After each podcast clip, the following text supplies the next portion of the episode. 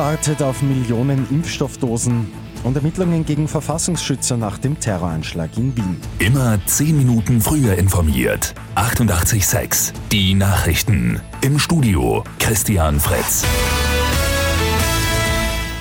EU wartet auf 10 Millionen Dosen des Corona-Impfstoffs von BioNTech Pfizer. Diese hätten eigentlich schon im Dezember geliefert werden sollen. Bisher sind von Pfizer etwa 28 Millionen Dosen gekommen, etwa ein Drittel weniger als geplant. Die EU-Kommission hat jetzt einen neuen Vertrag mit dem Hersteller Moderna ausgehandelt und zwar sollen bis zu 300 Millionen Dosen geliefert werden.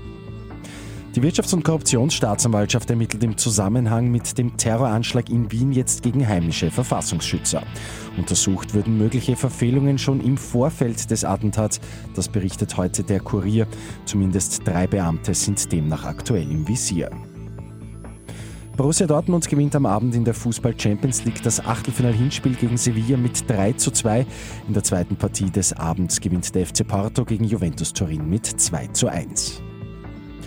Bei Lotto 6 aus 45 hat es am Abend wieder keinen Sechser gegeben. Am Sonntag warten bei einem Fünffach-Jackpot bereits rund 6,6 Millionen Euro.